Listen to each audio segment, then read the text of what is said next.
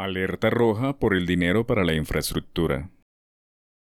Alarma, porque de los 502 billones de pesos aprobados, 16,7 corresponden al sector transporte. De esa partida, 13,6 billones fueron asignados a proyectos concesionados y de obra pública. Es un viejo modus operandi que el gobierno de turno identifique dentro del presupuesto general de la nación obras precisas de inversión para que el Congreso lo apruebe de manera expedita, pero que con el paso del tiempo, de borrador en borrador y de comisión en comisión, dichas obras de inversión, plenamente identificadas, se conviertan en acciones generalistas, etéreas, sin nombre, con el objetivo de desviar compromisos o desequilibrar elecciones generales al legislativo o presidenciales. Es importante saber que en la creación del presupuesto general de la Nación, las apropiaciones corresponden a topes o autorizaciones máximas de gasto aprobadas por el Congreso, que se deben ejecutar o comprometer durante una respectiva vigencia fiscal, so pena de incumplir o desviar dinero público, lo que es castigado como un delito contra el erario.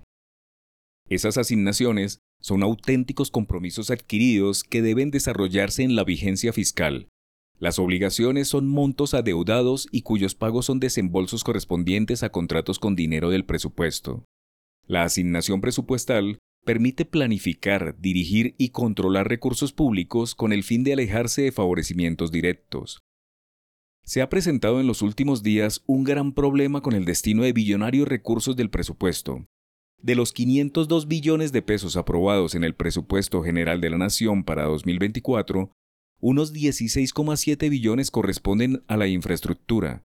13,6 billones fueron asignados a inversión en proyectos concesionados y de obra pública, dinero que ahora aparece con otro rótulo y asignación bastante etérea. Es muy preocupante que el gobierno omita en el decreto de liquidación del presupuesto la desagregación de 12,5 billones de pesos, parte de los 13,6 billones, dinero que asegura los recursos de proyectos a cargo de Invías y la ANI.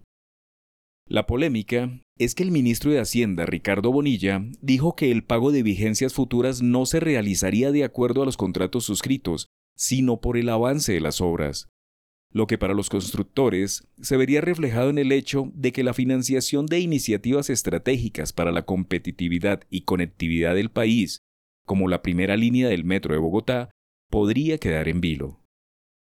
Ya la Contraloría General de la República entró a terciar en el problema, al recordar la importancia de ejecutar de forma efectiva los recursos y de cumplir rigurosamente con el estatuto presupuestal, que dicho sea de paso no puede pasarse por la faja. Es elemental que el Gobierno Nacional brinde mayor claridad en materia de rubros presupuestales como las partidas globales, especificando su destinación y comportamiento.